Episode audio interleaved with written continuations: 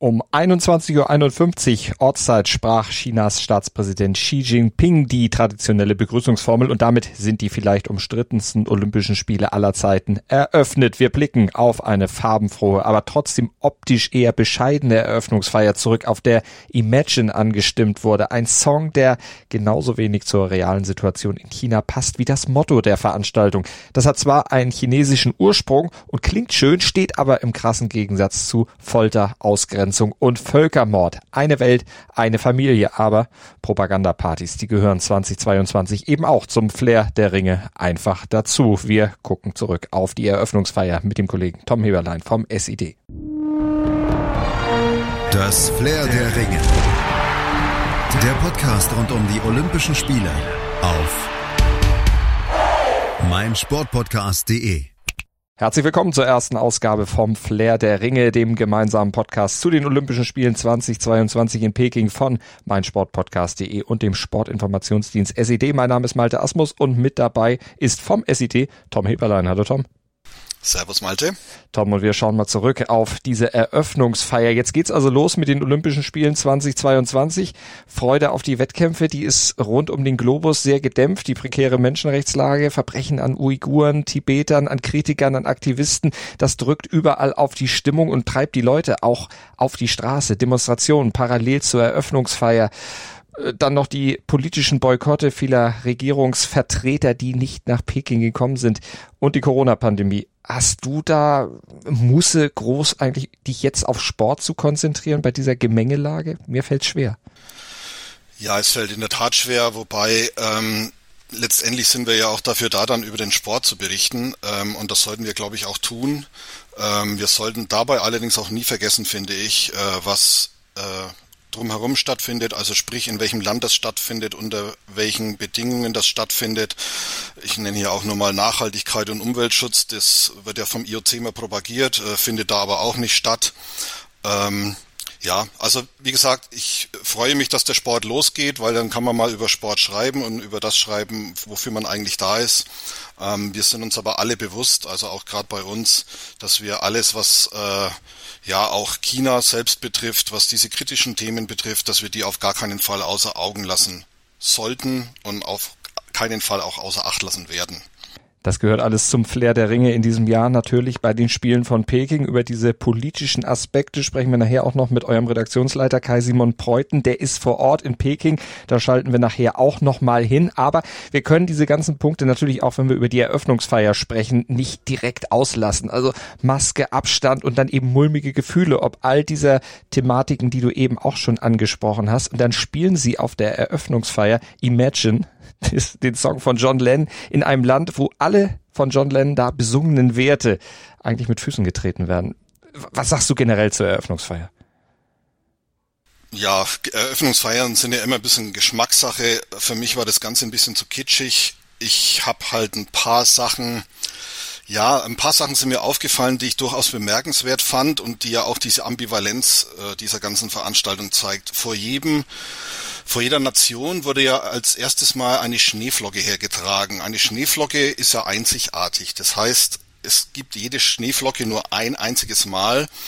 Und ähm, ja, das ist natürlich schon mal ja, ein bisschen kurios, weil ähm, ich glaube, der Chinese oder der politische Chinese das ja nicht so sieht. Er möchte ja dann doch ein paar Leute auch gleichschalten, wie das ja offensichtlich mit den Uiguren geschehen soll oder geschieht auch. Das war das eine, was mir aufgefallen ist. Das andere, was ich sehr kurios finde, äh, die Eröffnungsfeier hatte wie 2008 im Vogelnest stattgefunden. Sie war mitnichten so bombastisch. Aber das Vogelnest wurde ja von dem Künstler Ai Weiwei äh, mitgestaltet. Ähm, der wohnt mittlerweile im Exil, weil er offensichtlich in China nicht mehr gelitten ist. Also das ist auch relativ schräg, wie ich finde. Ja, dann hast du natürlich solche Sachen, dann, äh, dann marschiert da eine Mannschaft aus Taiwan ein, die aber nicht Taiwan genannt wird, sondern die, ähm, damit alle irgendwie halbwegs befriedet werden, Chinese Taipei genannt wird. Es läuft auch Hongkong mit ein, mit ihrer eigenen Mannschaft, obwohl China ja auch da schon seinen Würgegriff angesetzt hat. Ja, und dann hast du auch noch so Sachen wie, dass Wladimir Putin ohne Maske auf der Tribüne sitzt und dann ein bisschen schräg schaut, als der Ukrainer äh, das Stadion betritt. Also ja, das sind so ein bisschen die Sachen, die, muss ich ganz ehrlich sagen, die sind mir jetzt ein bisschen hängen geblieben. Ähm, ansonsten hat der Chinese, finde ich, auch ein bisschen versucht, äh, da halt einen schönen Zuckerguss drüber zu kleben, äh, indem er viel halt mit Kindern äh, eingespielt hat. Äh, Kinder gehen da logischerweise immer bei so etwas. Ähm, ja, also ich finde, man darf sich von so einer Veranstaltung nicht blenden lassen. Das ist eine Propagandaveranstaltung. Eröffnungsfeiern sind immer auch dazu gedacht, das Land darzustellen. Äh, die Chinesen haben es jetzt mal ein bisschen versucht, das Ganze dezent zu machen, glaube ich. Mhm. Aber das soll nicht darüber hinwegtäuschen, ähm, dass natürlich das letztendlich eine reine Propagandashow ist.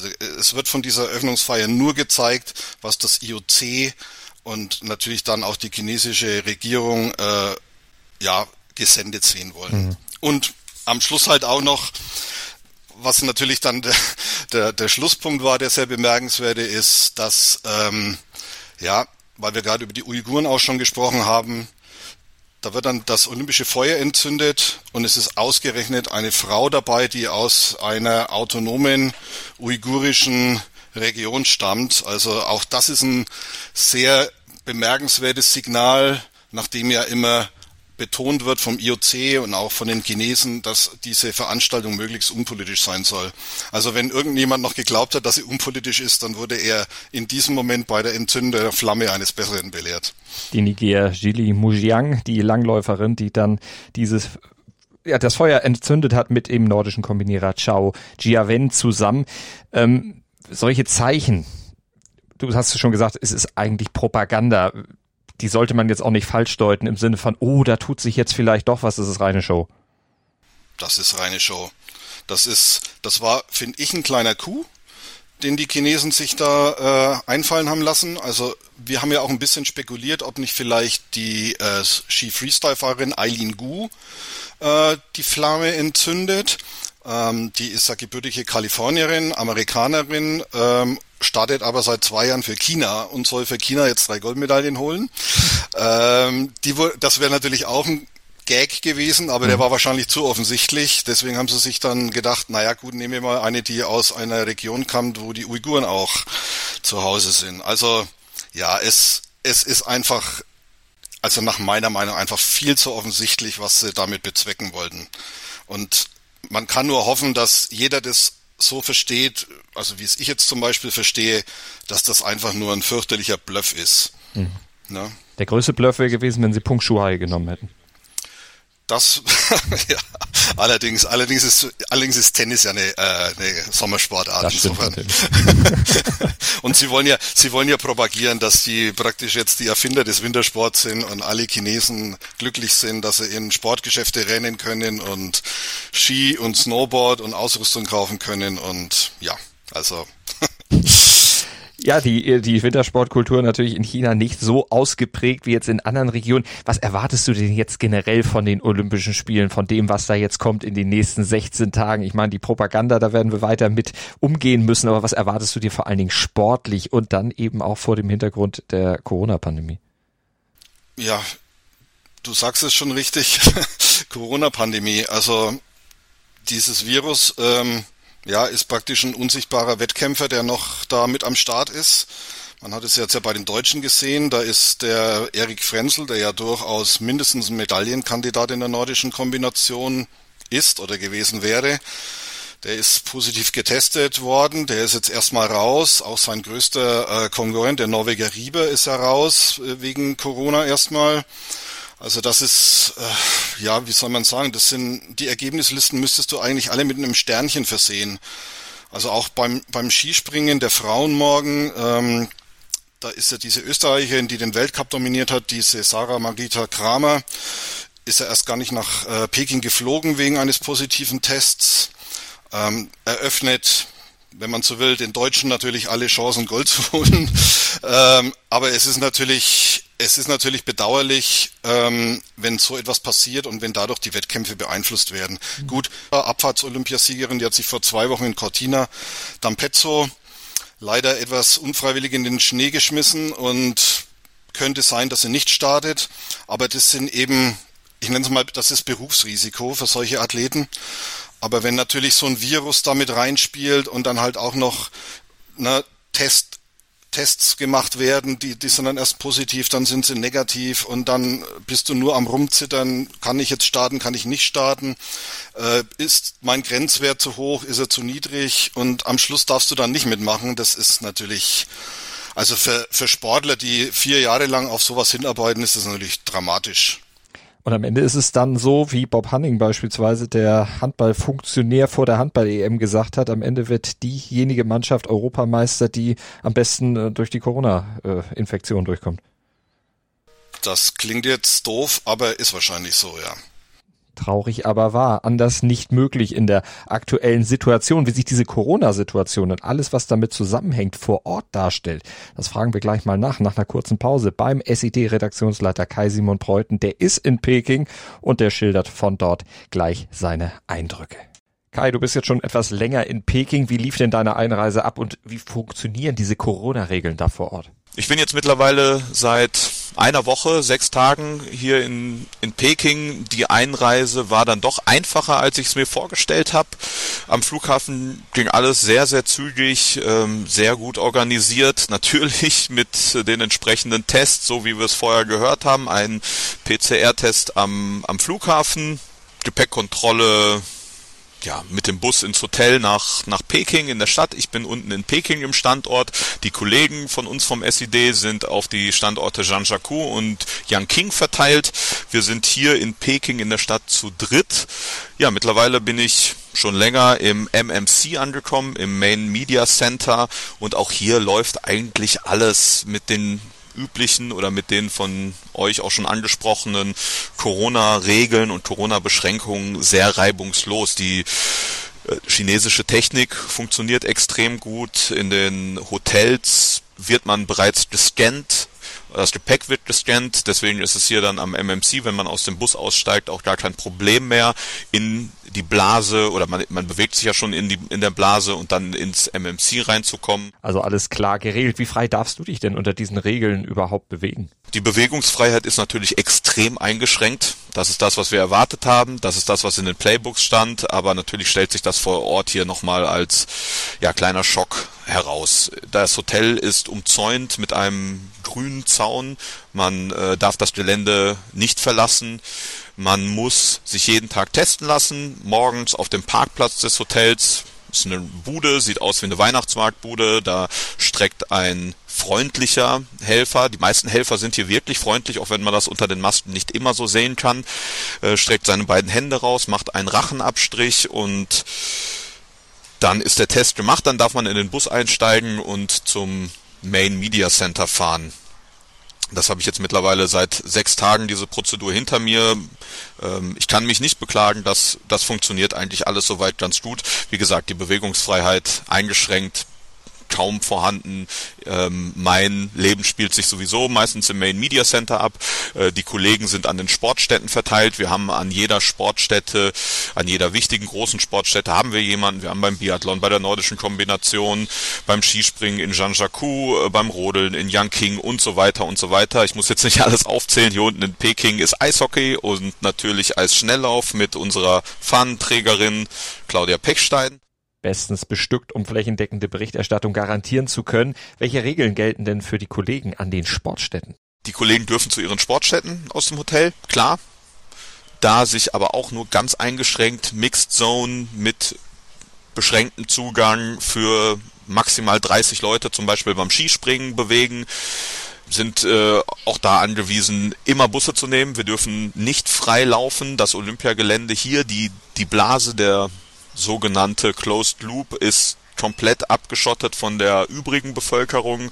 Die Null-Covid-Strategie des Landes soll, muss weiterhin halten. Das ist das große Ziel. Das ist natürlich schwierig in Omikron-Zeiten, aber wir haben hier in dieser Blase Inzidenzen, die sind äh, im Vergleich zu dem, was wir hier in Deutschland habt, natürlich extrem gering. Wenn wir von 30 bis 50 Fällen in der Blase in dem Closed Loop pro Tag hören, bei 60.000 Tests könnt ihr euch selber ausrechnen, so viel ist das gar nicht. Und fühlst du dich unter diesen Voraussetzungen halbwegs sicher? Ja, das Gefühl der Sicherheit ist schon da, dadurch, dass die Inzidenzen derart gering sind. Auf der anderen Seite hört man natürlich immer wieder Fälle. Gestern von der deutschen Mannschaft äh, sechs Teammitglieder wieder betroffen. In anderen Mannschaften, die Norweger sind natürlich betroffen. Fälle zu Hause, Fälle hier vor Ort. Ähm, ganz kann man dieses Virus und gerade die Omikron-Variante nicht, das das wissen wir, nicht aus dieser Blase heraushalten. Ähm, diese Fälle sind ja mehr oder weniger einkalkuliert. Es geht den Organisatoren darum, keine Cluster sich bilden zu lassen. Und ja, bisher haben wir von so einem Cluster auch noch nichts gehört. Es kann natürlich immer schnell gehen und ähm, dann ist ein ganzes Team betroffen. Und das gilt für die Sportler, aber das gilt natürlich auch für unser Team vom SID mit all den Reportern hier vor Ort. Wir arbeiten ja zusammen mit der AFP, Agence France Presse, und sind dementsprechend ein extrem großes Team, haben aus mehreren, aus vielen Sprachen, Deutsch, Englisch, Französisch natürlich und Spanisch, etliche Reporter hier vor Ort. Sollte sich da ein Fall auftun, dann werden strenge Isolationsmaßnahmen greifen und dann auch greifen müssen. Ansonsten bekommen wir als Journalisten genauso ein Problem, wie die, wie die Mannschaften das bekommen und letztendlich die Organisatoren, das IOC, die das Risiko auf sich genommen haben, mitten in dieser Omikron-Welle Winterspiele auszurichten. Jetzt gelten ja diese Corona-Regeln für dich als Journalist, für deine Kollegen vor Ort, aber auch für die Sportlerinnen und Sportler. Wie eingeschränkt sind die denn in ihrer Bewegungsfreiheit? Bewegungsfreiheit der Sportler sieht letztendlich aus wie unsere auch. Sie wohnen in den olympischen Dörfern, sie können sich da frei bewegen, Richtung Mensa, das kennt man auch schon aus der Pandemie, überall Glasscheiben oder Plexiglasscheiben dazwischen, außerhalb der Essensräume und der Trainings Zentren der Sportstätten ist natürlich auch kaum was möglich. Also wer glaubt, hier in Peking und den Bergstandorten Sightseeing machen zu können, das ist im Grunde nicht drin. Das ist bei Busfahrten drin. Da sieht man vielleicht mal das eine oder andere. Ähm, Im Moment habe ich einen Blick aufs Vogelnest. Aber klar, auch sonst müssen die Sportler mit diesen Bedingungen hier vor Ort zurechtkommen. Das sind Olympische Spiele, die ein ganz anderes Flair verströmen, als das in der Vergangenheit bekannt war. Deine wievielten Winterspiele vor Ort sind Für mich sind es die zweiten Winterspiele nach Sochi 2014, was jetzt vielleicht vom Wintersportflair auch nicht die re große Referenz ist, nicht zu vergleichen vielleicht mit Albertville oder gerade Lillehammer. Was macht für dich denn da mit der Erfahrung das Flair der Ringe aus? Solange es offener ist und solange ähm, die Begegnung möglich ist bei Olympischen Spielen, ist schon viel gewonnen die Begegnung ist für mich auch das zentrale, der zentrale Punkt äh, von Olympischen Spielen. Warum nicht, äh, warum Olympische Spiele ausrichten, wenn man sich nicht mit, mit Menschen weltweit begegnen kann, austauschen kann? Gespräche im, im Mediazentrum sind natürlich auch noch möglich mit, mit anderen Kollegen. Äh, auch unter Sportlern ist dieser Austausch natürlich noch möglich, aber er ist so eingeschränkt und er ist immer mit einer Furcht verbunden, immer mit Angst und mit Zurückhaltung und natürlich hinter der Maske, was die ganze Sache zumindest unschön, manchmal auch äh, etwas erschreckend macht. Und damit meine ich noch nicht mal die zahlreichen Volunteers in ihren Schutzanzügen hinter den Masten, hinter den Glasvisieren, die vermummt sind und aussehen, als wären wir hier in einen Katastrophenfilm geraten. Nein, das ist die chinesische Null-Covid-Strategie. Damit müssen wir zurechtkommen. Es wird desinfiziert noch und nöcher. Da, das meine ich gar nicht damit. Die sind, die Volunteers sind freundlich, die strahlen tatsächlich noch einen Teil dieses olympischen Flairs aus. Aber es ist die eingeschränkte Bewegungsfreiheit und die Furcht, die der, diesem olympischen Gedanken aus meiner Sicht entgegenstehen. Wie frei dürft ihr über solche Themen berichten? Gibt es da Vorgaben vom IOC, dass äh, in Interviews Themen wie zum Beispiel Kritik an den Spielen oder Menschenrechte oder der Umgang mit Peng Shuai zum Beispiel auch nicht angesprochen werden sollen oder dürfen? Nein, die Meinungsfreiheit für uns Journalisten hier vor Ort, die sehe ich nicht eingeschränkt. Wir haben im MMC freien Zugang zum Internet. Es gibt ein spezielles Netz, das auch in unserer Hotellobby zumindest existiert, Beijing 22. Über dieses Netzwerk kann man auf alle bekannten Seiten zugreifen. Man kann WhatsApp benutzen, Signal, ähm, man kann googeln natürlich. Ähm, da haben wir null Einschränkungen. Es wird auch natürlich nichts vorgegeben. Wir sind hier frei. Das IOC kann und darf sich nicht die Blöße geben. Natürlich wollen sie viel kontrollieren ähm, und das haben sie aber auch schon in Vorpandemiezeiten zum Teil versucht und möchten Einfluss nehmen.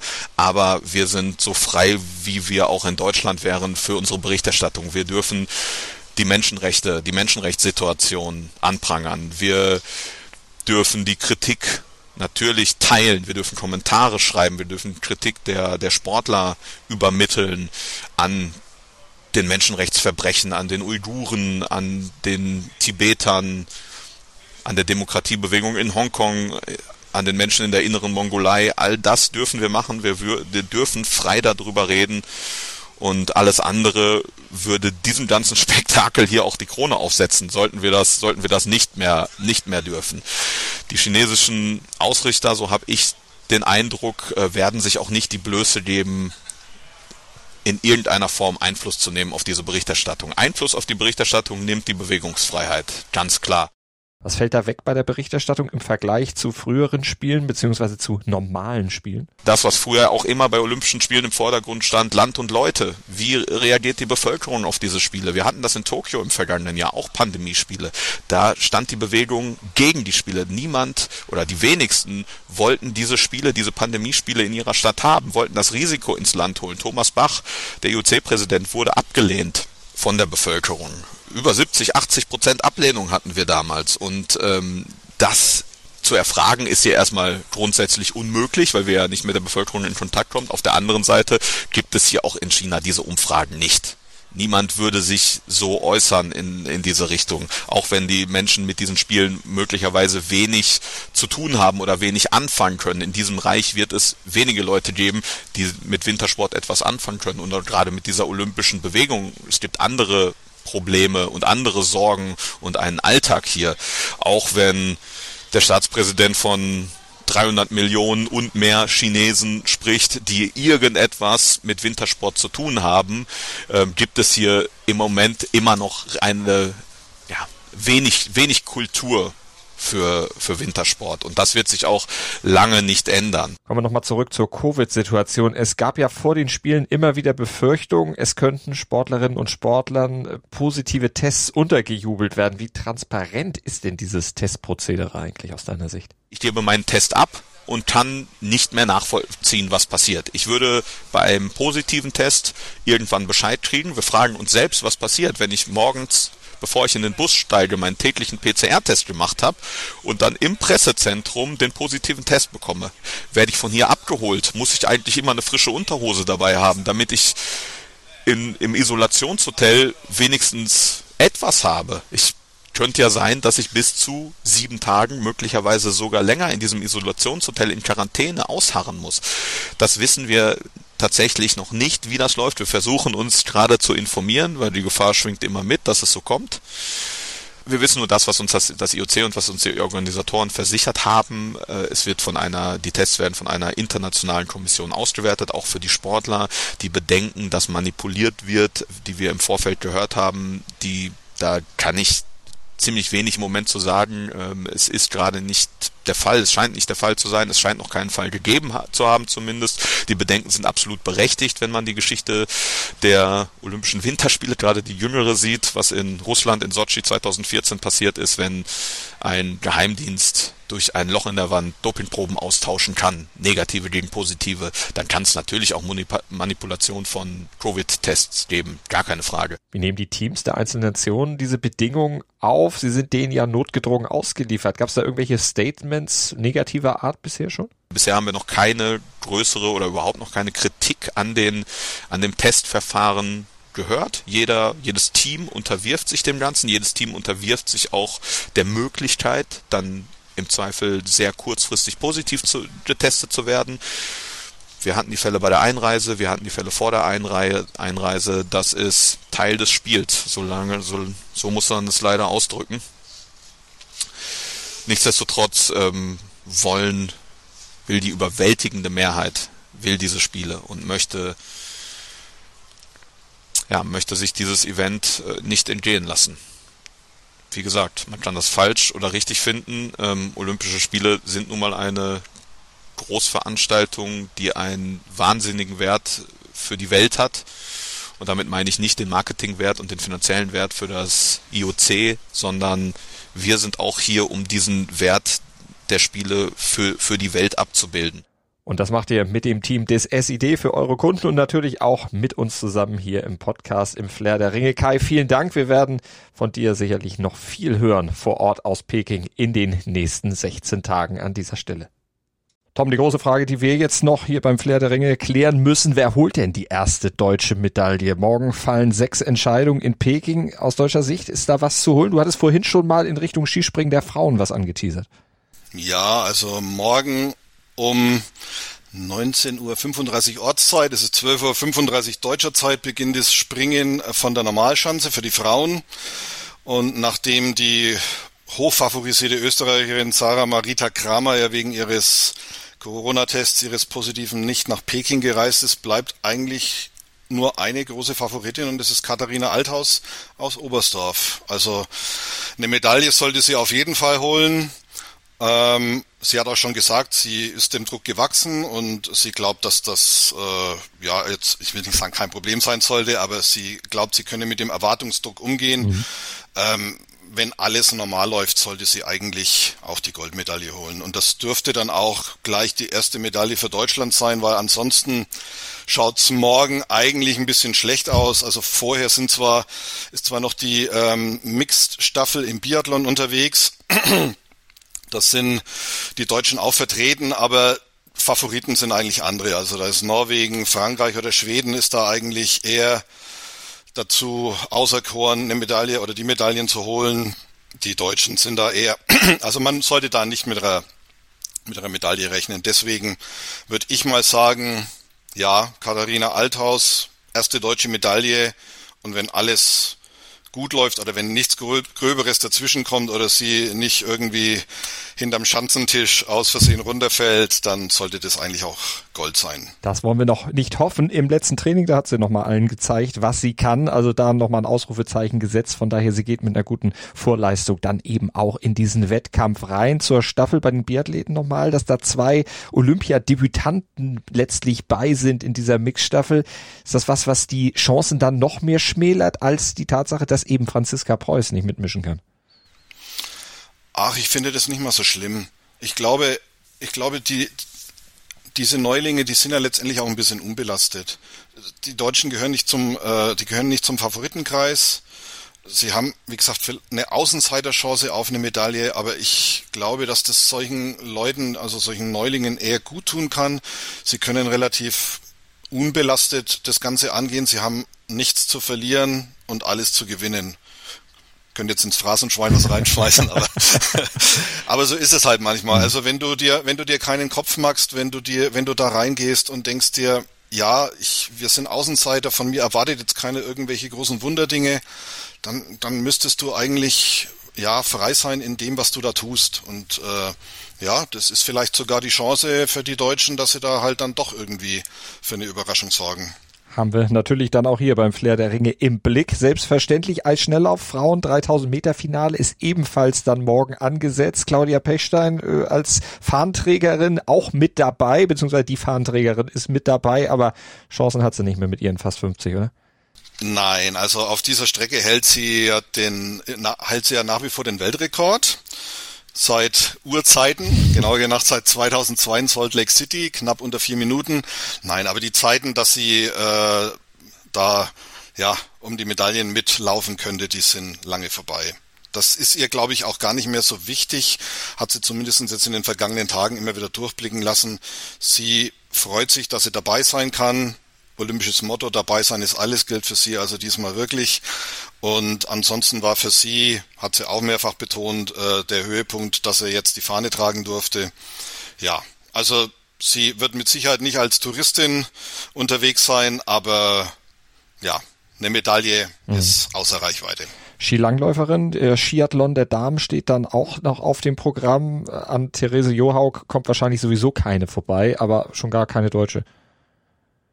Das, das sollte man auf gar keinen, das sollte man auf gar keinen Fall erwarten. Also ähm, Ja, also es müsste ein sportliches Wunder geschehen, wenn da in irgendeiner Form irgendein Deutscher und eine Deutsche oder mehrere auf dem Podest stehen. Also nee, das ist, glaube ich, das ist, glaube ich, ausgeschlossen. Da können wir uns, ich will nicht sagen beruhigt zurücklehnen, aber da können wir zuschauen und ja. sollten uns keine großen Hoffnungen machen. Können wir uns aufs Rennrodeln, auf die Vorrunde im Einsitzer bei den Herren vielleicht konzentrieren, weil da ist ja dann vielleicht am Sonntag was möglich. Da ist am Sonntag was möglich. Ja, Sonntag ist, äh, ja, da ist, es könnte sowieso ein ganz guter Tag werden. Am Sonntag haben wir, wie gesagt, Rodeln, Einzel, geht's dann in die Entscheidung rein. Wir haben das Skispringen von der Normalschanze mit Herrn Geiger und Herrn Eisenbichler. Ähm, und die Erfahrung aus der Vergangenheit zeigt, dass die Deutschen gerade auf der 90er, wie es ja immer so heißt, auf der kleinen Schanze halt relativ große Sprünge machen. Entschuldigung, schon wieder Phrasenschwein, aber ähm, ja, nein, also ist äh, Karl Geiger und also vor allem Karl Geiger ist auf der auf der kleinen Schanze ist der schon mhm. ähm, auf jeden Fall zu den Goldanwärtern zu zählen. Da gibt's dann morgen erstmal die Vorrunde beziehungsweise die Qualifikation bei den Skispringern von der Normalschanze. Und ansonsten Shorttrack Mix Teamfinale ohne deutsche Beteiligung, genauso wie Freestyle Ski, die Buckelpistenfinals der Männer ebenfalls ohne deutsche Beteiligung. Aber morgen sind wir wieder mit meinsportpodcast.de und SED-Beteiligung für euch wieder dabei. Flair der Ringe dann am zweiten Tag der Entscheidung dann in Peking, beziehungsweise am ersten Entscheidungstag, aber am zweiten Tag, äh, den wir dann auch wirklich covern. Dann morgen mit dem Kollegen Andreas Thies und vom ICD. Tom, bist du wieder dabei? Weißt du das schon oder ist ein Kollege von dir dabei? Ich glaube eher, dass ich morgen nicht dabei bin. Morgen ist, glaube ich, ein Kollege am Start. Wir würfeln das nochmal aus und ihr erfahrt es dann morgen hier beim Flair der Ringe. Auf jeden Fall auf diesem Posten. Andreas Thies dann morgen für euch. Bis dahin, vielen Dank fürs Zuhören und bleibt uns gewogen. Das Flair der Ringe. Der Podcast rund um die Olympischen Spiele auf meinsportpodcast.de